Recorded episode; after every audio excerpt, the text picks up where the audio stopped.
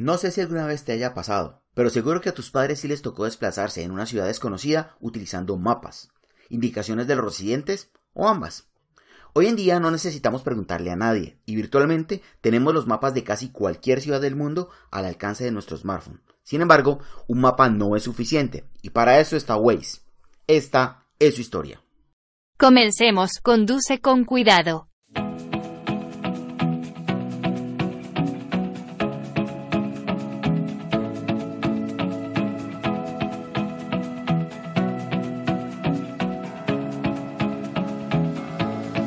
Buenos días, buenas tardes, buenas noches. Bienvenidos a este su podcast. Yo soy Julián Albornoz. Me gusta ayudar a las empresas y a las personas a alcanzar sus objetivos de negocio usando marketing digital, redes sociales y experiencia de clientes.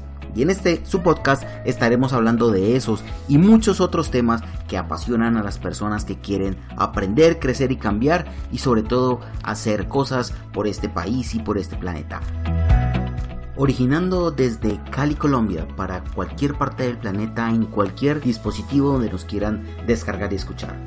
Bienvenidos.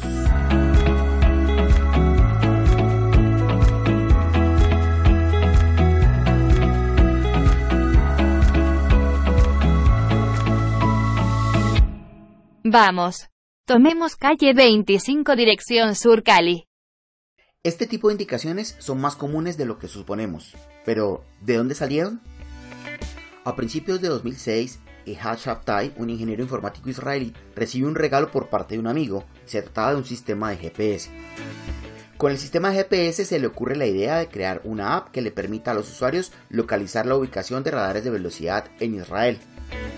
Hacia mediados de 2006 lanza la app y en cuestión de días muchos usuarios habían hecho un mapa con todas las cámaras y radares que existían en Israel.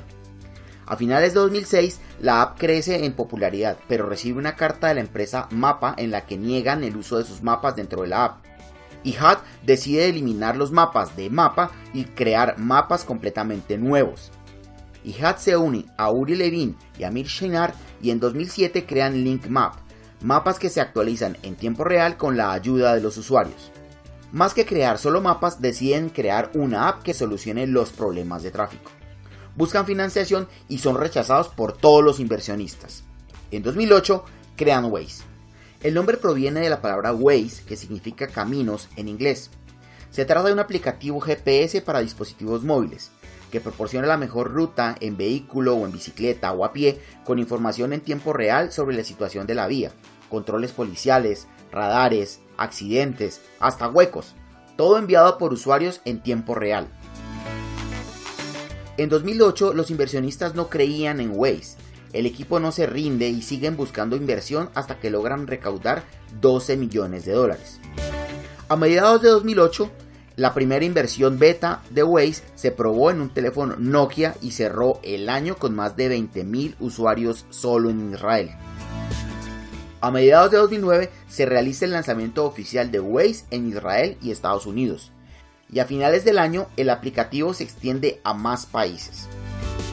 En 2010 Waze presenta diversas fallas. No es 100% funcional, aunque en ciudades pequeñas tiene mucho éxito.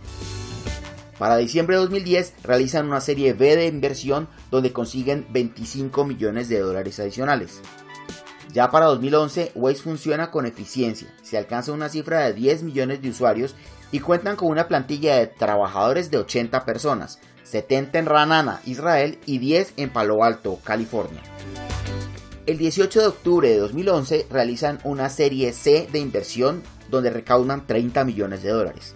Para 2012, Apple decide prescindir de Google Maps como aplicación de mapas preinstalada y crea su propia aplicación Maps.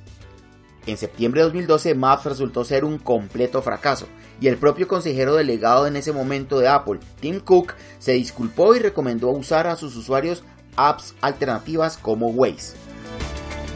En noviembre de 2012, Waze es utilizada por más de 4.8 millones de usuarios en el continente americano y 30 millones de usuarios a nivel mundial.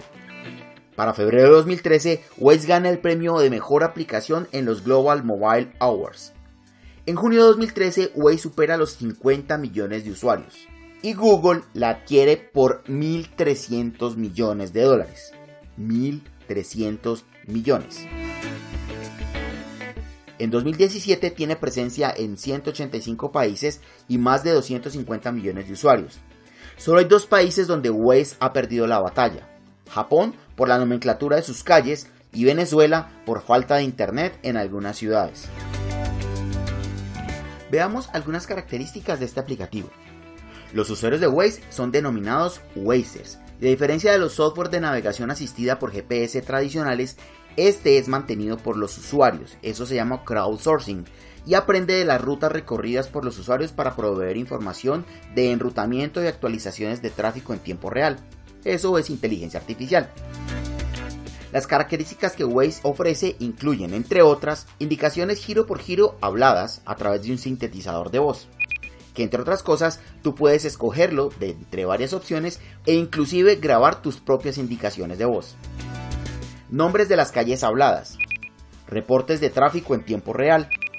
Precios de la gasolina en tiempo real. Posibilidad de evitar peajes. Ojo, no es saltarse los peajes ni violar las rutas, sino evitar o tomar rutas donde esos peajes no estén. Actualizaciones regulares y gratuitas al mapa instaladas y mostradas automáticamente. Búsqueda del destino por dirección completa, por categoría, por nombre del lugar, por puntos de interés o utilizando la información de los contactos. Búsqueda integrada del destino, usando Google, Foursquare, Swarm, Bing o la dirección de los contactos almacenada en tu celular. Soporte para insertar destinos mediante aplicaciones externas, como las que mencionábamos hace un momento. Soporte multilingüe. Integración con redes sociales como Twitter o Facebook integración con Spotify, aviso de cámaras de seguridad.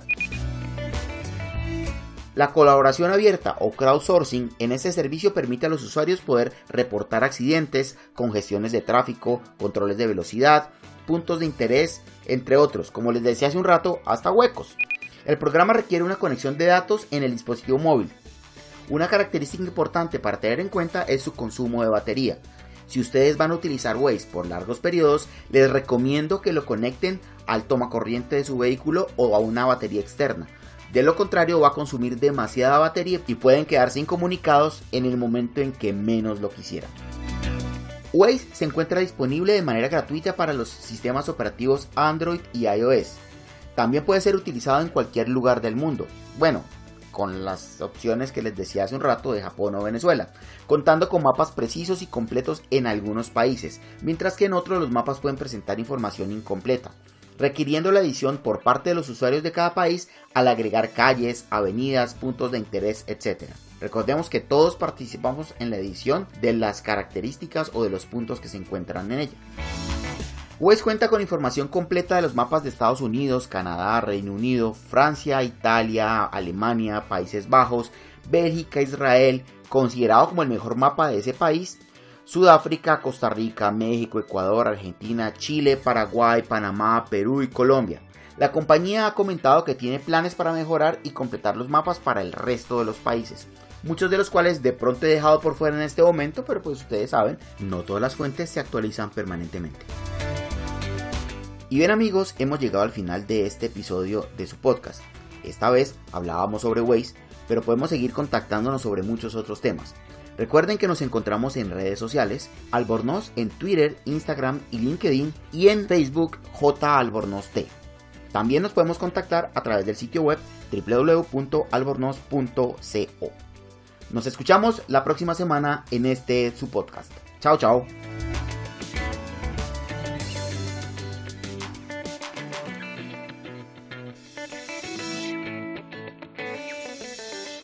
Has llegado.